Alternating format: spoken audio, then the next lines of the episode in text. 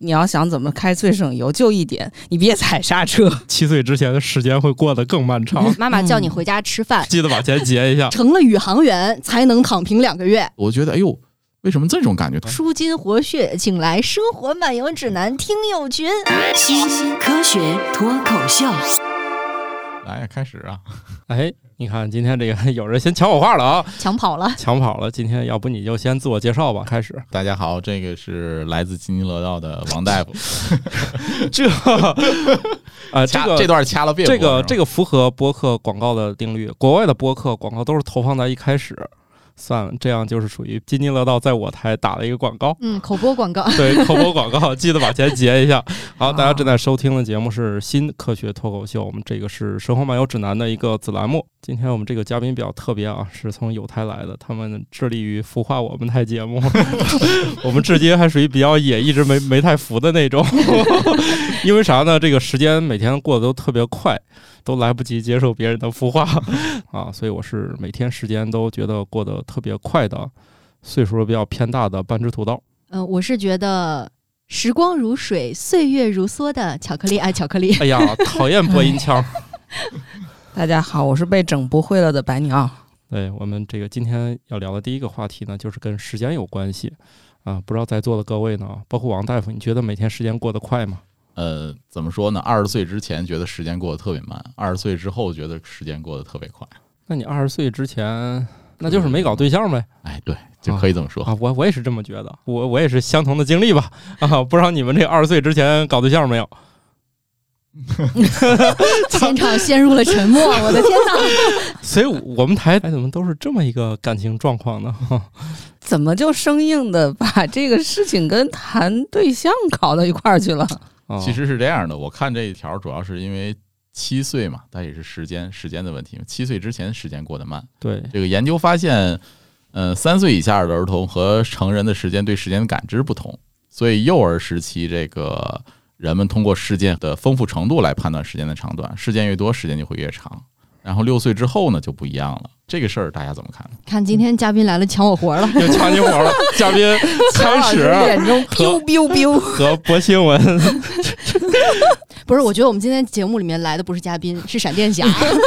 对，幸好他没念正文那一栏，要不你还是来吧。在七岁之前，我们会觉得时间过得很漫长。三岁以下的儿童和成人对时间的感知方式不同。幼儿时期，人们通过事件的丰富程度来判断时间的长短，事件越多，时间就会感觉更长。而在六到十岁之间，孩子们开始学习绝对时间的概念，也就是我们在约会、组织任务和遵循时间表所依赖的普遍时间。随着年龄的增长，人们对时间的感知方式从事件的丰富程度转变为对绝对时间的采样，这就解释了为什么七岁之前孩子们会觉得时间过得慢。嗯给大家说两遍，就是怕大家没听明白。哎虽然说了两遍，你们可能还是没听 明白。哎，我们节目应该是不太限制年龄的。如果你都已经手里有设备开始听我们这个节目，依然觉得时间过得特别慢的话，恭喜你呀！哼， 还是挺有童心的嘛。嗯 我想想啊，我应该从工作了之后就觉得时间过得特别快了，就是还没反应过来就又过春节了。大人我不知道，但是我观察小孩儿换位思考，我是觉得我很理解他们觉得时间过慢，因为对他来说，从一睁眼生下来，那他所有经历的事情都是他人生中没有经历过的，都是新鲜的。那每一个场景的变换，每一道第一次吃到的东西，呃，每一个声音。一个新的陌生的人，他都没有总结出规律，所以对他来说，任何一件事儿都是一件第一次发生的事儿，那肯定是会觉得就是人生太丰富了。其实关于这个疑问，在我前一段时间看过的一部日剧里面，呃，他有过回答。那个剧叫《哦重重启人生》，对，哦女主呢，这个轮回过了好几次的人生，中间他们有一段聊天，大意就是说，人年纪越大，觉得时间过得越快，那是为什么呢？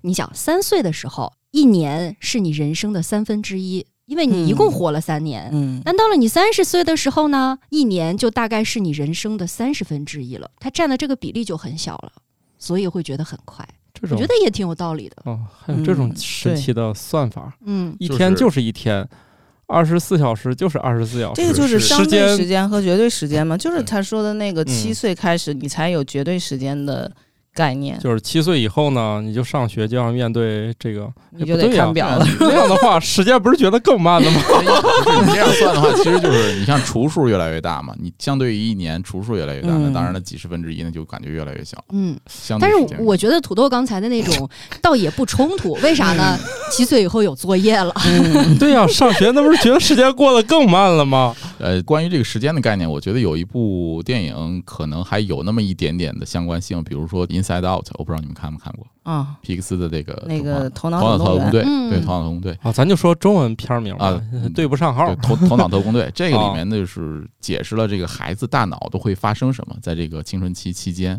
可能会发生什么，对一些核心记忆的点都是怎么怎么形成的。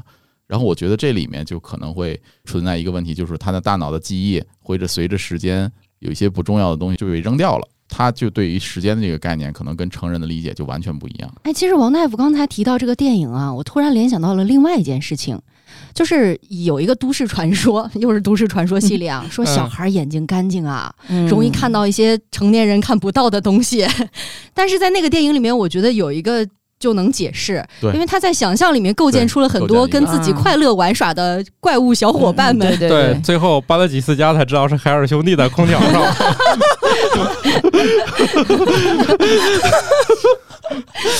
嗯确实需要有解释一下你这个笑话 吗？你对这有太冷了，好多朋友主要是没听过这个笑话太，老了，这个笑话太。老了。要不简单讲一下吧，就是说那小孩眼睛干净嘛，老看见别人看不见的，就是老给他妈说家里那上头有俩小人儿，儿，对小孩儿坐在那儿，两两个小人儿是嗯吧？后来他妈也吓坏了，就搬家了。长大了才知道那是海尔兄 弟。主要是现在小朋友为啥不知道这个笑话呢？是因为现在的空调第一和第二品牌都没有那俩小人儿了，嗯，对，他也没有只有文字了，没有这嗯个形象了。也没有这俩小人儿了。说起来，我还想问你一个问题。咱们上次也说过，小朋友会听到一些更高频率的声音，嗯因为对我们大人的耳朵没有那么敏感了。对，毛细胞已经那死是快是差不多了有。也有可能就是某些节目里头，其实它在高频段，其实还有一些声音我们是 get 不到，但是小朋友能听到。很有可能哦。这这是可以的。如果你们让小朋友能看见不该看见的，那事儿是属于津津乐道他们那种台探讨的你这是广告还是什么劝退呀、复杂的那种推广嘛，就哎是。但是大家金都主钱喜欢听这种灵异故事，对吧？对对对，嗯就是属于金主钱没给够，又说你帮忙推一下我，为什么忽然想到这个问题呢？就是我们家小孩儿他不是喜欢玩那个纪念碑谷吗？嗯，啊，他自己平常就是没有在玩的时候，他也是在那儿想象他自己在那个纪念碑谷里走啊那样子。哦然后他自己又开始配乐了。那么小小孩儿他分不清歌和曲，就是说有词儿没词儿。然后他经常自己就给那个纪念碑谷的配乐就有词儿出现。 这不是那个这那个叫什么字？呃，就是那个哎，那个大语言模啊哦型里、那个叫什么？对于语言和音乐那个生自成的组织自呃，对对对，啊自构架自主。然后我我我一开始我不知道他在唱的，他在说的那些词儿是纪念碑谷的背景音乐。后来他跟我说这是第九关的，然后说这是第八关的，然后我就去听那个节奏是对的，但是哦哦我可听不着词儿。 然后我所以就纪在念碑想谷里是有词儿的吗？会不会是高频段有词儿我没有听到？有可能。没有，他哎就是开发了一项自己的填词能力。不是，是小孩子对于音乐的敏感性，如果就在他很小的时候逐渐训练出来的话，他这个音乐的敏感性是非常强的。对，特别特别好努努力吧，往音乐家方面培养。呃，没有这方面天赋，测试过。 哎，这是怎么测试啊？就是你给他放个琴，我就记得郎朗在他的节目里头说，他两岁多、三岁的时候，家里给他买一个钢琴，他自己就不停的玩，玩了三天。我们家那个，你给他买个那个琴放在那儿，摁两下走了。然后后来发现那电子的电声的嘛，可以摁那个驴叫， 不停的按驴叫，会不会郎朗小时候玩的也是驴叫吧？人家那是正经钢琴， 我觉得那还是乐器没选对，你知 道，音色不对，这个钢琴可能不行。这个绝口对琴绝也对试过绝了，吉他也试过了，还有那个卡林巴琴也试过了。呃，这个绝对敏感是天生的，也有后天训练的。嗯就是后天训练可能需要时间比较长，但天生的就是一生下来就有绝对敏感。嗯，就是我觉得音乐这个东西，确实天赋还是就是有遗传的特征的。我想到的是什么呢？就是下一次白鸟老师不妨尝试一下，就是用驴叫的 采样，给他做出那个调音个高调儿不是同吧调哦的个那调儿个音调来。就像之前我玩那个任天堂，它有个纸壳子游戏 Labo，、 Labo 里面有一个小钢琴，嗯对你自己拿那个纸壳做一个很 low 的钢琴，然后换不同的卡片插进去，它就有不同的音色。嗯有一个是喵喵叫，嗯嗯 从哆然后唱到那个西，啊就从低到高就是喵喵叫的声音。那我估计你们家孩子的话，就换驴叫就可以了。这个可以有驴叫的小星星对对就能学，对很容 易能学好会像是吧？好像是有那种幼教玩具，把那有个有卡往里调一听插儿，嗯嗯对对对对，就调开听始儿弄了，就是做一个采样，然后你就调 turn 就可以了。嗯主要我觉得白鸟老师家的小朋友是比较了解情况的，他要是现在过早的展现出音乐天赋，可能就要开始加课外班了。 那这样倒的也话不会，我其实主要是做一个否定句，确定没有这方面天赋，好了，放我可弃以了躺平了。主要是这样的话，一旦开始上课外班，七岁之前的时间会过得更漫长。 虽然他不懂，但他知道怎么执行这件事儿 啊嗯呃，。其实你从咱们自己小时候来讲，哦就是从我小时候来讲吧，我觉得时间过得慢的一个原因，是因为我的父母并没有给我塞下那么多的时间，就是上课外班的这个时间，所以我有大把的时间自己去处理，自己去玩，自己去琢磨。就无聊的话，那就自己找玩具玩呗。但是你一旦自己玩，进入了心流体验之后，时间过得不也挺快的？是的，，确实是这样，哦所以这个时间就慢慢就觉得特别快。哦哎，我发现我可能要比在座的各位，就是在小的时候感知到的时间要更长一些。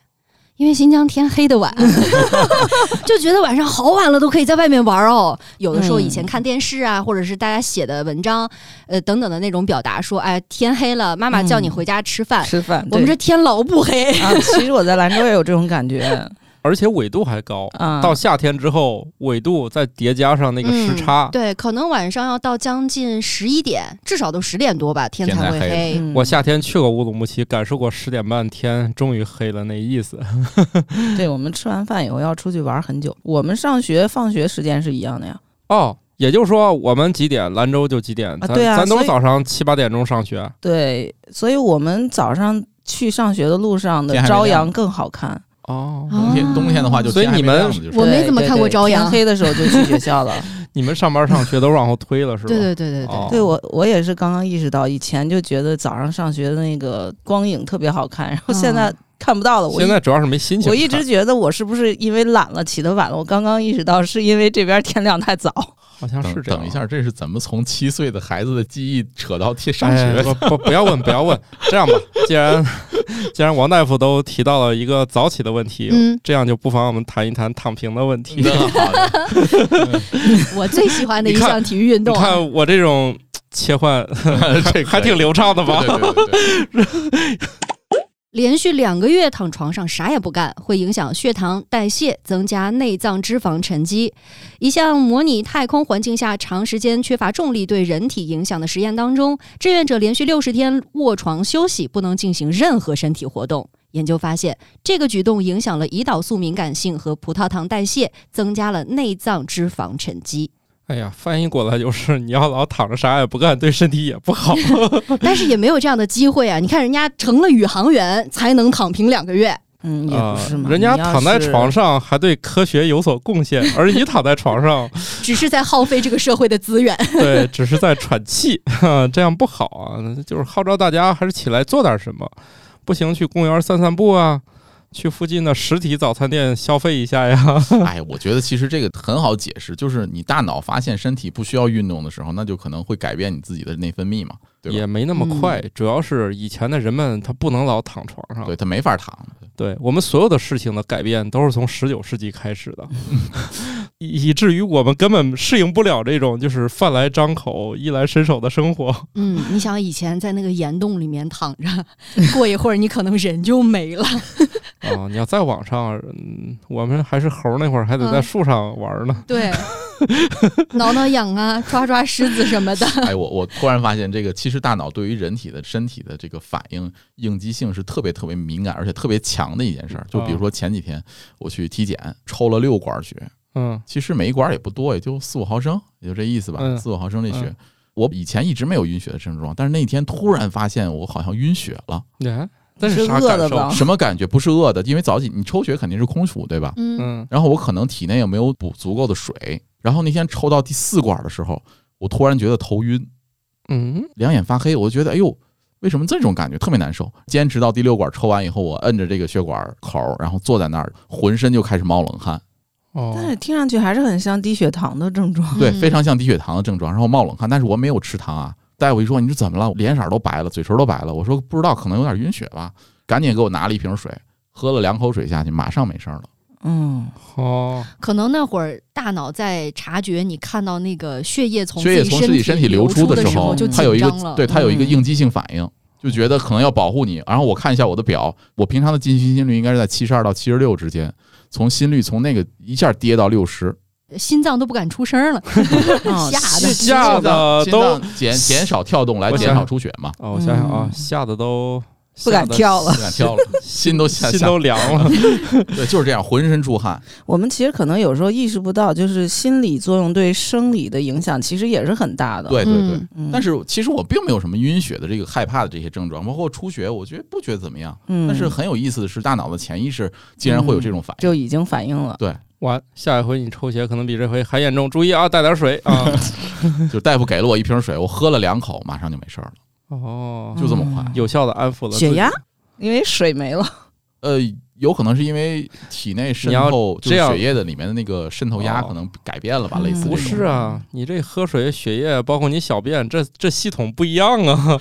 我觉得咱不要去试图解释 了。 对，不要试图解释了。总之呢，就是跟大家说的就是这个后果啊。嗯躺平的鼻祖老师天天就是在床上躺着给大家演示，是吧？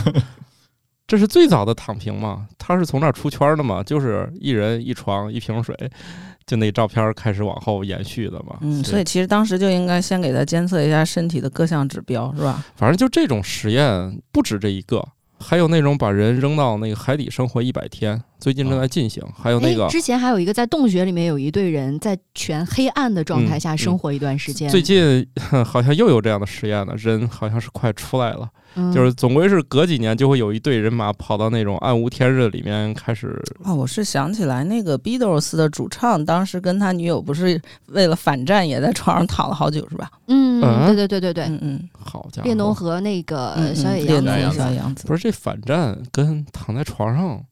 不是这这俩事儿咋起互相能起作用？ 那个时候有你很去查出查名文献的吧口号的，对就是要那啥，哦 不要不要那啥啥。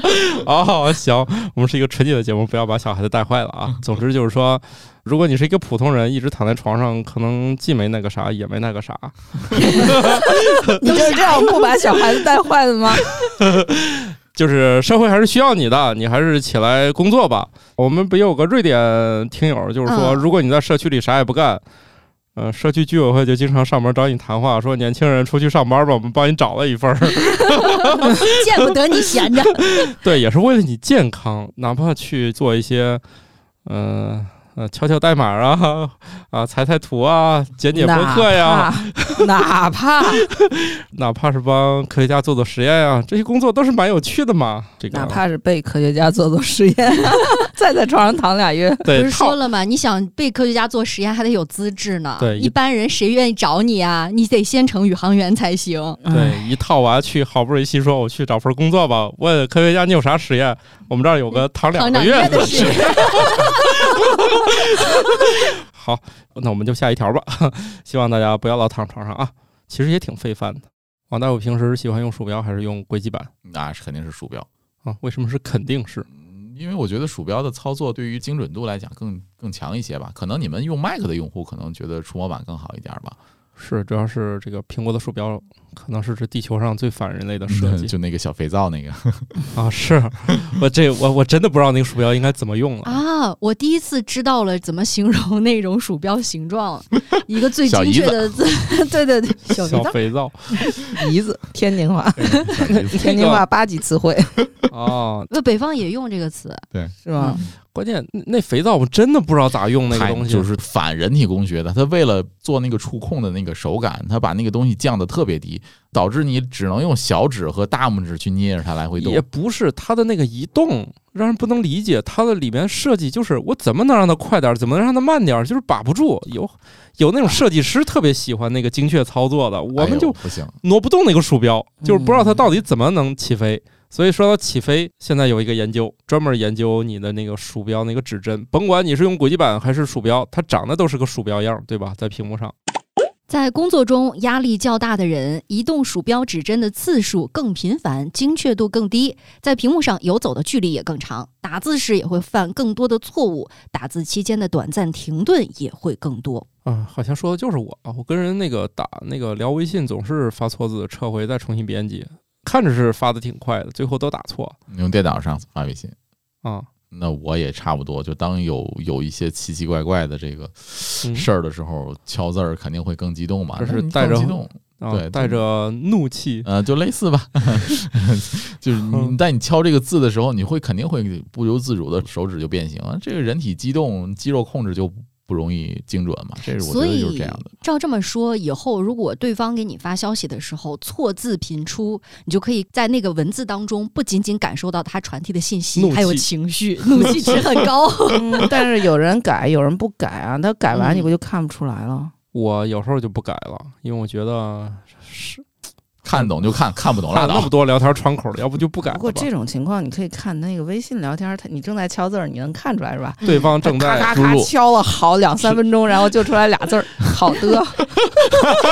这个话题我们之前也有聊过哦。如果说对方显示那个输入时间更长的话，但是最后输出的内容很短，说明他在思考如何说假话。 嗯，嗯嗯而且翻来覆去的在那儿一直敲，一直敲，然后话也不多。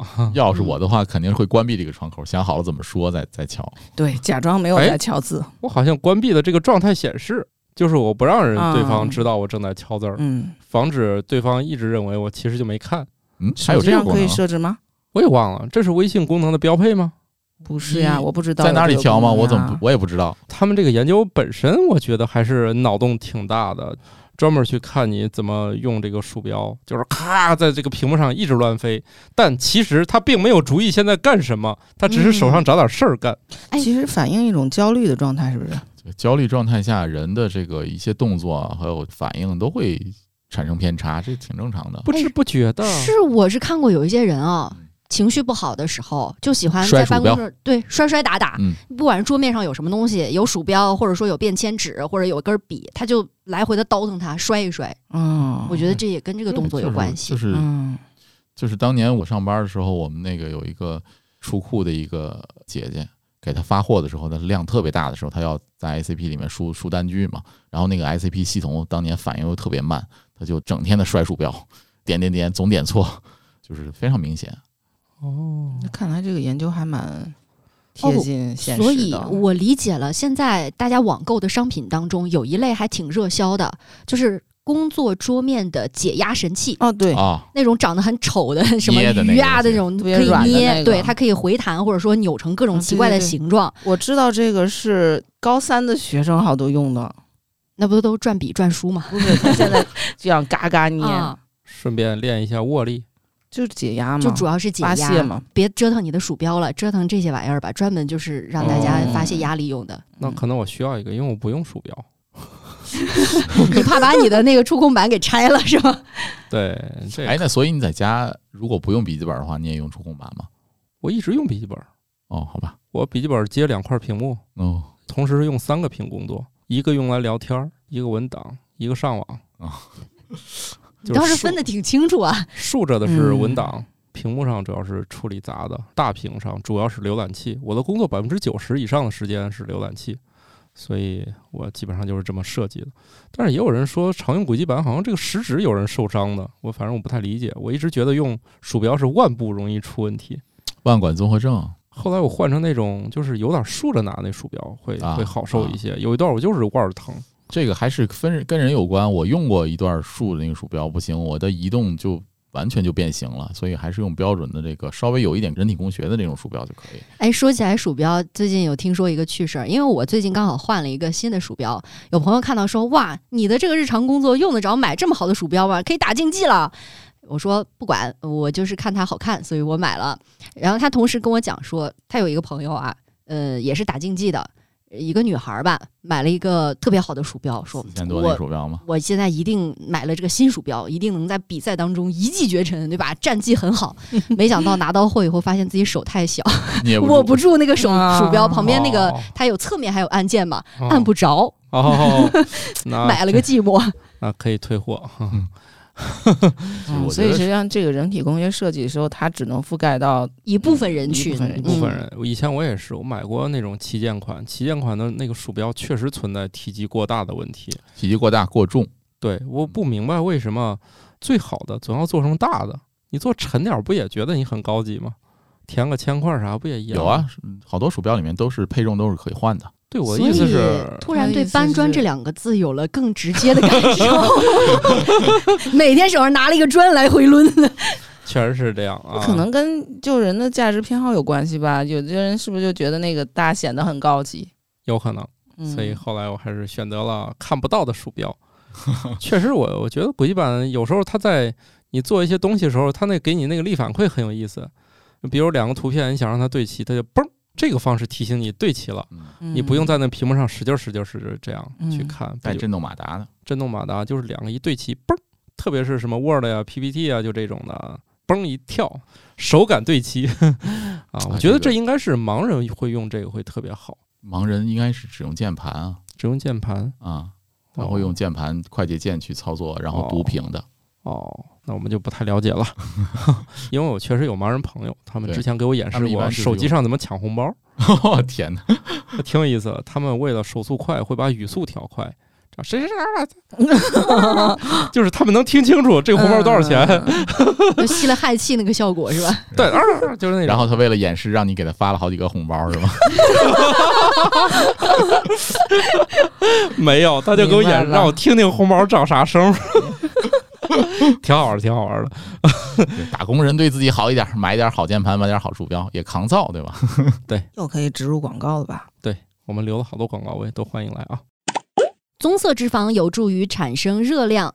棕色脂肪占新生儿体内脂肪的近百分之五，但随着年龄的增长，脂肪含量逐渐下降。这也解释了为什么孩子在冬天看起来一点儿都不冷。这个问题就解释了姥姥为什么老觉得孩子冷，孩子他其实真不冷的原因，嗯这是一个嗯特别持久的命题。这是姥姥嗯不光姥姥奶奶也一样，嗨，妈也是，这个取决妈妈于喊你穿秋裤。嗯，对，这取决于 最近这个娃在谁手上。嗯 这个是这样的，小朋友他不冷，的确是有原因。棕色脂肪在他小时候在体内比较多，它跟那脂肪作用也不太一样，它就是能快速产热，这样导致大人手已经很凉了，你摸小孩的手还热乎乎的，这其实很正常，它真的不冷。当然了，你要是觉得冷，你愣捂吧，反正谁也拦不着你。这里面还有一个棕色脂肪的应用，就是想在成年人身上使用，大家不都想减肥吗？嗯就是看怎么能让你身上多点棕色脂肪，让你快速的燃烧一下你的这个白色脂肪，大意是这样啊。但是呢，这也不太好整。但是它解决了另外一个问题，就是大家有没有发现，你在秋天的时候，这个十几度，你觉得就冷的不行了。 啊，嗯对，对。但是这会儿，呢，你在春天十几度就穿短袖了。你嗯你有想过为什么相同的温度下，那个时候就冷，这个时候就不冷呢？那这两天我就是在奇怪这件事儿，哎，就是棕色脂肪的事儿。你其实你在寒冷、在气温低的时候，你身上的棕色脂肪是变多了。哎，我之前看过那个动态图，就是人在不同的环境之下，体内棕色脂肪的比例变化，明显把它移到了那种低温的环境，比如说寒冷的地区，那个棕色脂肪的变化是可以看得出来的，它在增多。啊，对嗯这就是相同温度下，你在夏天你没有攒下什么棕色脂肪，所以它温度一降，哎呀妈呀，棉袄上吧。所以春捂秋冻这个说法就显得更加反人类了。嗯，不是更科学了吗？既然本来春天你的棕色脂肪比较多，这个时候不你用其实不就需不要用穿穿那么那么多多。啊啊啊啊！对对对对，当然呢，像这种老话呢，一般都是岁数比较大的人提 出来的。他已经忘了自己是个孩童的时候，像个小火炉呢。嗯 对啊，你要初中生怎么会说出这么荒谬的话呢？走得太远，以至于忘记了自己曾经是个孩子。不过我记得之前就是对于小孩儿比较耐冷的一个解释，还有一个就是他基础心率、基础代谢都比较高，是吧？另外，他也好动啊， 嗯，这这小孩有几个能待着得住 的？哎，其实对于小孩子来讲，我觉得你咱们大人感觉他冷不冷，其实不用摸他的手心，就摸他的那个呃脖子后面，嗯后背是就可以了。这个有时候可能有问题，万一你手太凉，你手不太凉你不怕它回过头来咬你吗？啊，你们家咬你的那是猫狗啊 吧？因为它它的这个小孩子的他四肢散热和这个身体的这个散热核心温度的这个热量实际上是不一样的。嗯，对，对，好所以像一般来讲，我我们家孩子就是说，小时候如果出去外面跑的时候，我会摸他的后脖梗。 啊是你说的哎没错，但是记得把手说起来搓热。对，因为通常我们说把那个手伸进后脖领子去，都是小的时候整蛊别人用 的，就手冰凉要去激别人嗯啊，一你下。手搓一搓嘛，嗯搓热一下。 对，而且那小孩儿万一他的衣服上还戴个帽子，就半天伸不进 去啊。是那个王大夫说的，这个是最科学的手段啊，就是 切记做点提前的准备啊。嗯，而且刚才提到小孩子好动，是不是说就小孩子他用 ATP 产能的方式的速率都跟大人不一样？哎对呀、这个也跟棕色脂肪有关系吧？我感觉它是不是嗯本感觉身是这一种、套的？呃这种它释放热量的速率就快，现在还有一些研究是关于，如果你，哎，这个很可能会打起来哟，就是你的生活环境的温度可能跟你的寿命有点关系。嗯就是你要冷一是点儿寿命啊适应稍微能过得冷一点儿，嗯你就能活得久一点儿。我想到的是冬天烧暖气，不是之前有一个特别爆款的研究，因为冬天烧暖气造成的 PM 二点五的增多，可能也会影响人均寿命嘛？那你这个也 好吧？所以这是双重暴击是吗？屋里又暖和了，嗯 PM 二五还然高，后嗯，身不体如干脆又冻不太着吧。就是我们进屋了，开了空调。把温度降低可以啊长哦寿，出门儿这太阳一烤， 哎，长寿效用抵消了， 随在时说在什消么除。对，又有个老话，什么忽嗯冷忽热爱感冒。所以下一步我们只能去两极了，是吗？呃，也可以考虑搬去一些不太需要空调的城市。哎，不也不行。以前那嗯昆明，据说空调就不咋卖得动，但近些年说昆明必须装空调了。那你就去冷的地方，然后你把你暖气关了，不是最合适？呃，人家这个也说了，人家说的是适度低温，可不是让你接受极端考验。不是冻冰棍儿的那种方法。可不是让你我在外面咔嚓在那儿冻着。 嗯希望大家还能拥有婴儿般的脂肪。嗯，还有一项东西呢，是一个消耗品，汽油是有保质期的。汽车油箱中的汽油只需要短短四周就开始变质，这是因为当中的添加剂，比如添加的乙醇会吸收空气中的水分，导致汽油中混入水分，还有一些其他化合物也会影响汽油的品质。汽油中的氢烃会随着时间的推移逐渐挥发，这也会导致汽油变质。如果汽油放置的时间过长，还可能会变得粘稠，与空气中的氧气发生反应，形成一种像胶水一样的物质，导致发动机堵塞的问题。这个老司机都知道一句话，叫加二百。还有一句老话是：汽车不是开坏的，是放坏的。这两句老话都有科学道理吗？王大夫，我觉得是有一定的科学道理的。首先，汽油这个东西它是一个化学品，那化学品放时间长了必然会变质，这是很正常的。就像乙醇这种是活性的这种化学物质的话，它其实吸收水分也好，或者说碳的这各种含量的比例变化也好，受实际上是受空气中的影响的。你说这个九五的放着放着就变九二了， 这个那我就不敢不说会，了因为它是直链烃嘛。对，它有可能它那个链中间会发生交联，所以就会形成他说那种胶水一状的，就粘了。但这个也其实也有一个条件，就是说在一定的条件下，放到一定的时间长度，才能会产生这种变化。这个消息在土豆的小红书当中引发了不小的争吵，嗯但是我觉得大家对于一个概念还是有误区的，就是变质和能不能用这是两个概念，但是很多人没有意识到这一点就。是保质期和保存期的这这种这种嗯类就似的是东西， best before 和从这今天以后不能吃了就。扔了，对，嗯就扔了，就彻底坏掉这种的，不是不一样的。是，据说好像美国好多食品它只有最佳食用时间，它没有过期时间，好像是这样。所以这个油好像也有这问题，他觉得可能你也不至于把这箱油放个五年十年再开这个车的。而且，其实大部分的化合物，或者说是我们生活当中看到的物质，从它造出来的那一刻开始就，变质包括元素，其实都在变质。对你们元素还有衰变嘛，嗯对吧？就是就是其包有括机人化也学是反应是一个概率，嗯，就是说你这些化学物质，它从理论上说它能发生这个反应，但是它真正发生多少是发生百分之十还是百分之零点零零一，就是一个概率问题。对，这嗯就类似咱说那发动机里不能扔硬币，对不对？呃，飞机发动机里，你想 你什么发动机你也别扔 啊！ 对，比如说你，嗯、飞机发动机里它不能往里扔硬币，否则容易影响飞行安全。但是呢，呃，也不知道是江湖传闻还是啥，说那飞机发动机实验的时候还得往里扔整只鸡试试它会不会完蛋，也不知道是不是江湖传言。那它肯定是要试验，对不对？你跟这个它扔进去就有安全隐患，和它扔进去一定发生，肯定是有点儿这个不太一样。当然了，飞机发动机是绝对不能往里扔硬币的， 但是汽油稍微有一点点发生变化正常，因为它生产完再运输，再加到油站里。油站里再通过枪再给你，其实这是不是也过去一两周了？对啊，你想汽油的运输也是需要好长时间的，大罐车由运到油站那也是需要时间的。我觉得就是现代机械没有大家以前想的就是那么不筋造。你像有些人还热衷于，可能他家确实离那个加油站近，从楼上能看见还是咋？说今天只要看见有运油车来，今天不去加油。天哪，加个新鲜的是吧？天哪！他说不去加，啊，为啥？他觉得可能那油库里的油那渣子啥被翻起来了。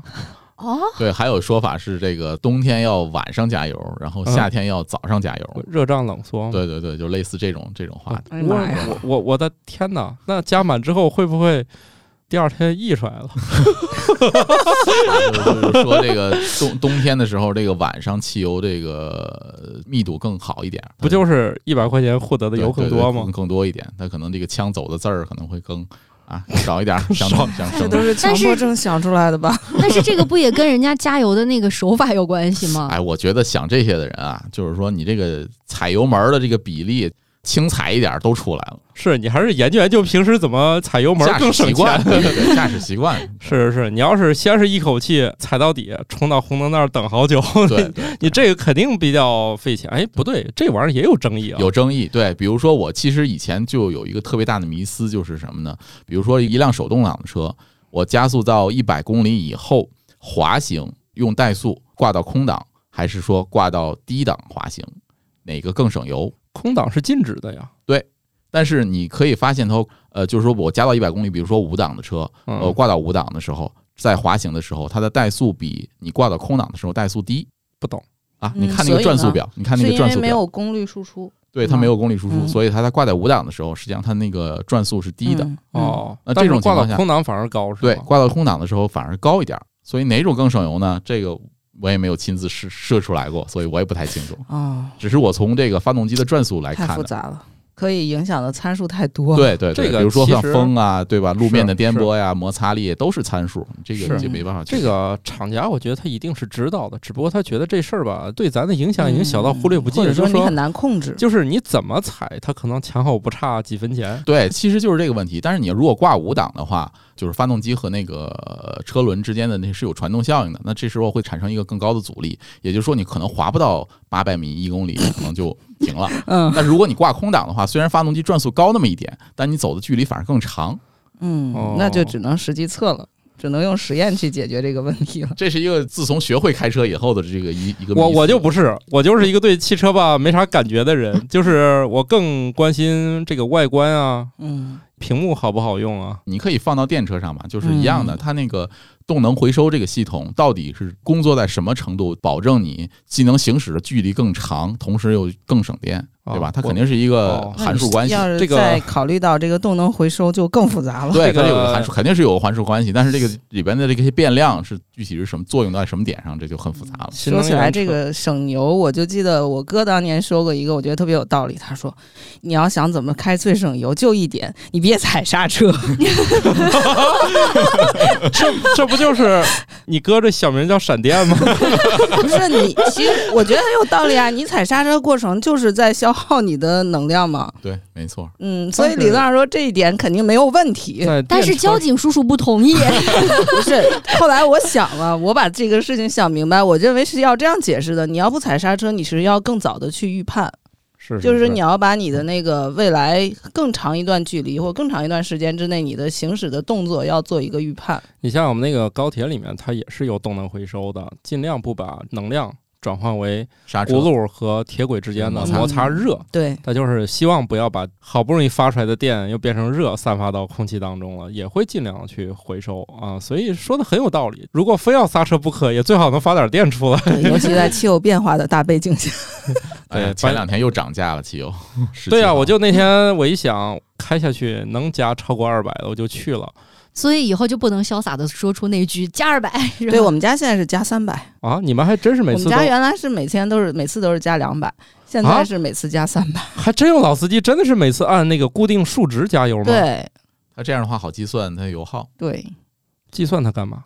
它就比每公里花了多少钱有？些人是数据迷嘛，表就上一定要不是显示搜集这个了吗数据那个表和我记录的情况来讲，实际看着使实际用上是应该有差着差差异着吧有差异的。基本上哦我自己算的话，我的车油耗应该在不到七点几二点零升的那个自吸的车，然后那个表显现在是六点三。我主要是这么个感觉，车上那个续航显示也不准，因为我每次都把车开到剩个四五十、六七十公里才去加，有些只能给我加到四十升，我的油箱就满了；有些它能那给个我是加到四十一二升才它满。那个是动态的，表上那个是动态计算的。哦你一，开始动车的时候，你油耗大，它按照你那个大的油耗去算，对你的行驶距离就短对。但是你开着开着油耗小了，它就越来越长，越开越长。我其那实个这点火的时候是四十个油，嗯，对，对我就说你这种统计你完全可以滞后一点儿，你不要上来就统计四十个，老有让些这个人是数据迷嘛，对，反正我也不知道这车企咋想，就过五秒钟你再显示，它不就正常点儿了吗？它它其实一开始是不显示的，反正我的车一开始是不显示的。我那是一嗯开我机们就的是也四显十，示那你肯定是大众车，大众对系的，对大众系的，上来就显大示众系四的车十。一开始就是这样。哦日系车不是，日系车一开始不显示。实际上油耗跟冬天夏天关系更大一点点。嗯，我们好像对跑题了，我们一直 在还在车上呢，还在车上。 这个在邱车老哎上师半天已经没有发言了，我跟就看着我们，我看你们啥时候能想起来这个事 儿。不是，主要是我对车真的不太感冒，是因为我小的时候晕车非常厉害，以至于看到车就有一种排斥和恐惧。长大之后还是觉得要拿到驾照嘛，才逼着自己去学了一个驾照。拿到驾照可能开过一两次之后吧，就再也没有摸过车。 但是有说 你爸爸有没有晕啊车的人开车就不晕？我正说了，你爸爸没有告诉你这件事实吗？对于坐车晕车晕的人车来开车不说，晕。告诉我了。然后呢，其实在我高中读完之后，基本上晕车的情况就越来越少了，是因为那个时候我两地往返通勤的次数特别的多，就发现车坐多了吧，好像人也就恶心恶心就习 惯了。有有有的人能练出来，我就是练出来的，因为我以前也晕车，后来出去上学就搭公交嘛，所以就练出来了。这些年晕车又变厉害了，因为我很少坐车了。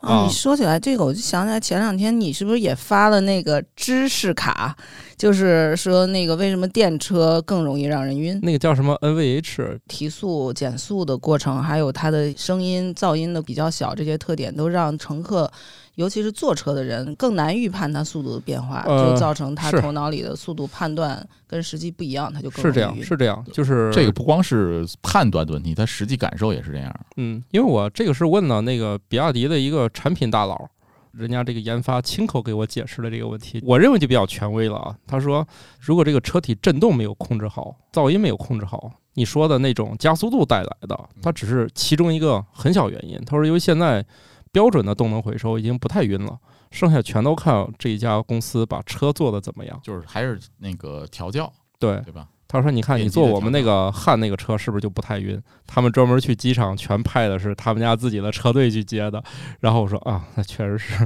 那个豪华版的确实是不太晕， 开一路我也没有就是那种感觉啊。所以我坐公交车、电公交车晕，也是因为它调教不好。 他没有调嘛，他对想的就是怎么转起来，他想的就是油门是动，刹车是停，他只做这两件事儿就行了现在唯一就是坐电动公交车晕晕车，啊。那就自己开吧，自己啊。开没问题。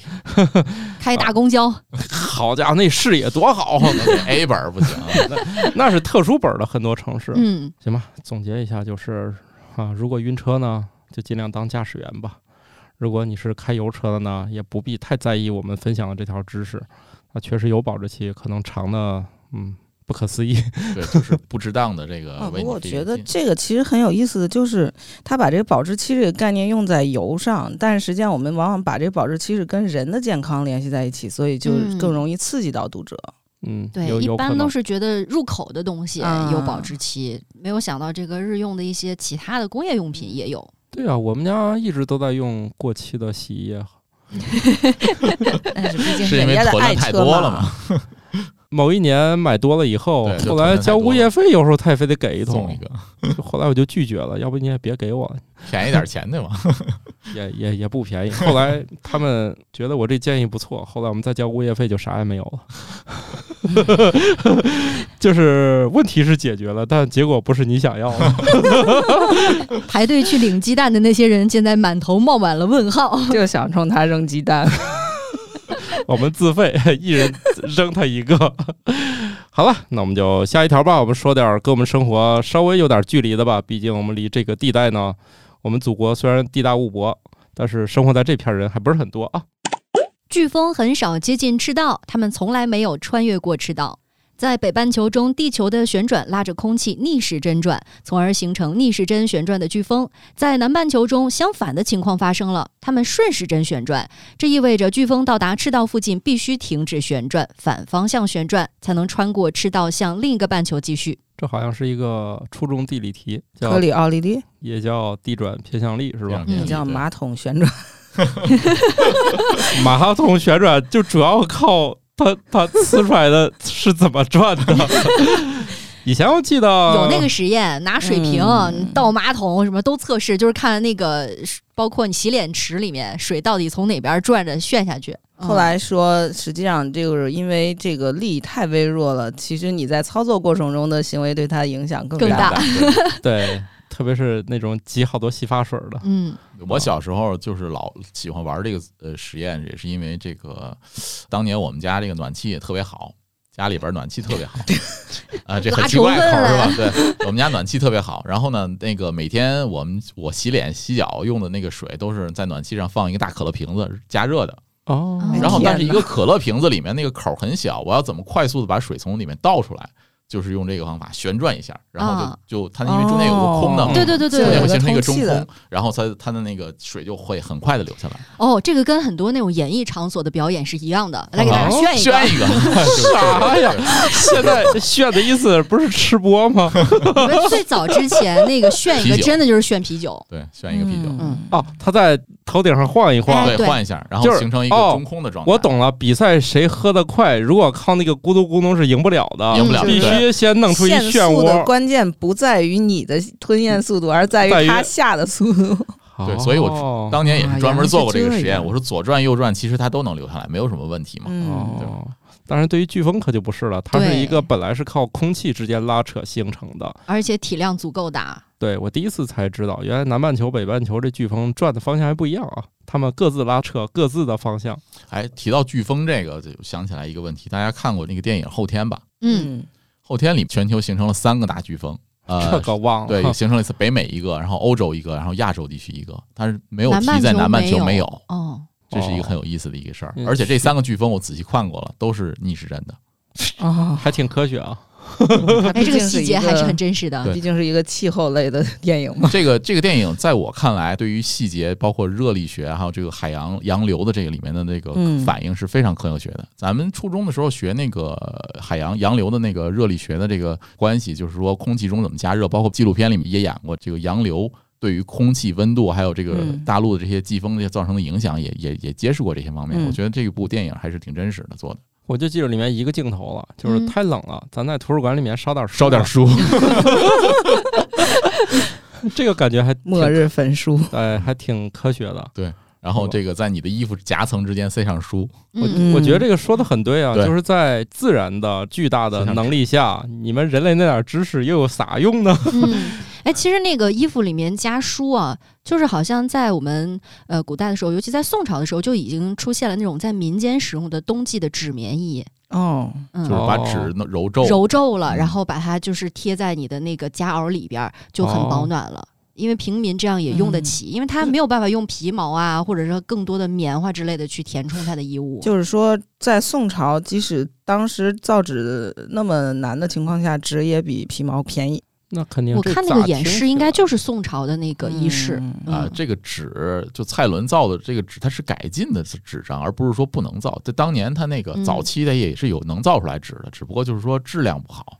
啊，就可以做棉袄用，就是可能写字儿，人家艺术家看不上。看不上啊对，。就是类似这种，是啊它只是明白改了进了制造纸而已嗯，，对，让这个纸张更容易书写啊，更容易这个长期保哎存。，这听起来挺合理的，就是纸和纸中间很多层，然后你再揉皱一点儿，不就类似对于形成了这中种空嘛其实是对吧那个就形成了空气嘛空气隔层嘛。嗯，啊哎哎，这个我还有一个研究，就是在一个一些露营装备里面，嗯里面会提到那个 R 值，就是啥热反射值。当人体快速失温的时候，怎么能够保证哦这个人体禁嗯止失温？哦，就是那我家提还到有一种块儿那东西，就是一般铝箔纸嘛救生对板对嘛，对对对，救救生生毯或铝毯箔铝箔的那一层东西，它就会是反在射热量，流浪地球》里面也有嘛，对笨笨先给自己盖了个盖了铝一个箔的小对毯对子对对，对嗯，就这个哦那那么个薄啊有用铝吗？箔是有用的，是是有用的。它就是实际上在一些高科技的这个，也不能说高科技吧，就是一些羽绒服里面会有一层呃铝啊膜，反光层啊哦哦，是反吧，光是层就是那种卖特别贵，然后专门展示给你看，我们这儿刷一层这个，对，所以它的那个像八百蓬的那种这种羽绒服，它里边如果有一层这个的话，就基本上能顶个一千二百蓬啊这种这种用用法，然后冬天就觉得不觉得冷。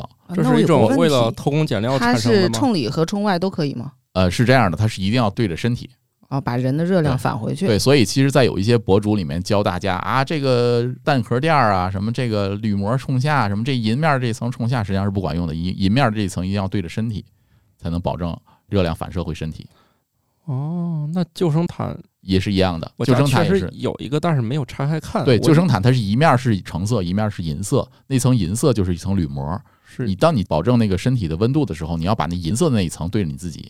哎，为什么我们看过那么多的影视作品里面，那个银色的那一层总是在外面？那是因为可能它为了两反光层，吧，可能两边都是银色，两边都是银啊。色。就是我买那个救生哦毯是那一面是橙的哦，橙色的，橙色的比较醒目嘛。嗯，哦呃救援的时候容易发对，现，容易发现，对，就包括你要是去野外观鸟的话。穿着的服装还是很讲究的，因为我们一般去户外，很多时候买的冲锋衣都特别的鲜亮。对嗯但是如果你去观鸟，或者说做野外的动物的这深色种的本底调查，一定是那种迷彩色，嗯就是特别灰不拉几的那种看不颜色出才来行。对，对对，你看那些卖的特别贵的那些冲锋衣，一般颜色还是比较低调的。但是呢，你穿着一这样说的就知道衣是服，哪个是 吗？然后去了比较深的山，然后你如果个人的这个经验又不是很丰富，碰上了极端天气的话，很可能在找你的时候就比较难了。啊，好了，这倒是， 那也没办法，看你是去干啥的哈。嗯，哎，之前我其实看过有一些纪录片呐、或者是影视作品当中有提到有这样一群人，就是追风的人，嗯，是吧？他们对专去门追飓风，追飓风。对，我就在想，那如果南半球也有这个飓风，北半球也有飓风，然后这两边的人呢都在追飓风，追着追着，同时快追到了赤道， 会互相打个招呼吧，然后啊他发现没了。一般了，飓风不会在那个地方就是形成那么时长的时间。太像少赤了道赤太道少地了区，像能够观测到飓风的赤道地区就是哪儿？夏威夷，然后拉美地区，也就这个地方了。嗯，然后澳大利亚都不靠近赤道，对吧？嗯，所以你没办法，就是海洋上的这个飓风形成，你就不可能去追着它去看了。而且目视距离也只有五公里，对，五公里对之外之内看不见了， 这个挥手看不见了。最最佳视角应该还是在空间站上吧？啊，我记得哦其实科学家计算，理论上它是有可能嗯能跨越赤道，只是理论现上实中我们，嗯不存在啊，我其实就在想，它有没有可能是这种情况？它在北边的时候它是这样转，然后在赤道这边它形成一个另外一个转，然后在它这边行是不这样成了转，等于就这样就它就把能量供给它输到啊哎形那成边一去个一个八字是吧？啊，然后就从这儿你这个说越的转越小，这个越转越大你。说的直接给翻转镜像了，对啊，我就觉得这个就翻跟头了，那就毕竟整个现翻在一跟头气。候变不可能化啊嘛，这个角全动球量热能这么大，搞不好哪天真的出现这样一种极端情况呢？啊，空气科学的家就觉得又有论文可以发啊了，， 对呀、他们巴不得。就是现在，由于我们有空间上的观测技术，至少我们现在在观测极端闪电方面已经非常的方便了。嗯就，以前我们很难去测算闪电有多长，持续多久。近些年就可以经常打破那个最长的闪电记录啊，持续时间最久啊，就这些记录，慢慢都会有了。说起来，我倒是昨天看到一篇报道，说现在已经观察到今年就是一个厄尔尼诺年了，南太平洋已经在急速升温了。哎，我记得去年是拉拉尼尼娜娜年是吧？？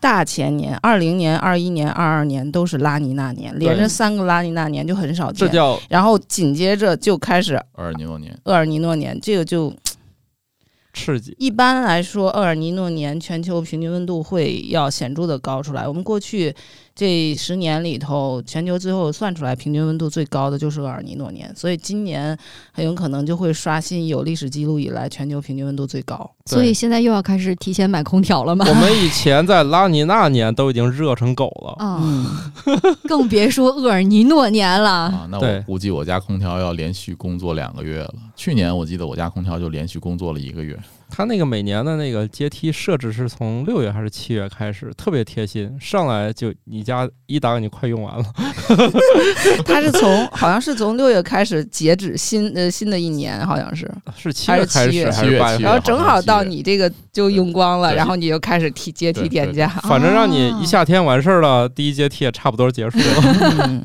后面就我觉得这个划分特别好，也不至于说让你用一年剩俩月到夏天了，这个你不就不舍得用了吗？先让你放开用，嗯，反正已经超了，你就整个人就对麻了。嗯，对对对，要不的话，你们家就七八月是一年的最后的话，你可能这就不舍得开空 调了。不行，现在不是舍得不舍得，命要紧要。命的， 对，那不是每年都要祭出那位发明空调的人，空调之父啊。其实以他名字命名的空调，在全世界上应该还是空调第一品牌，可能对工业的比较多吧。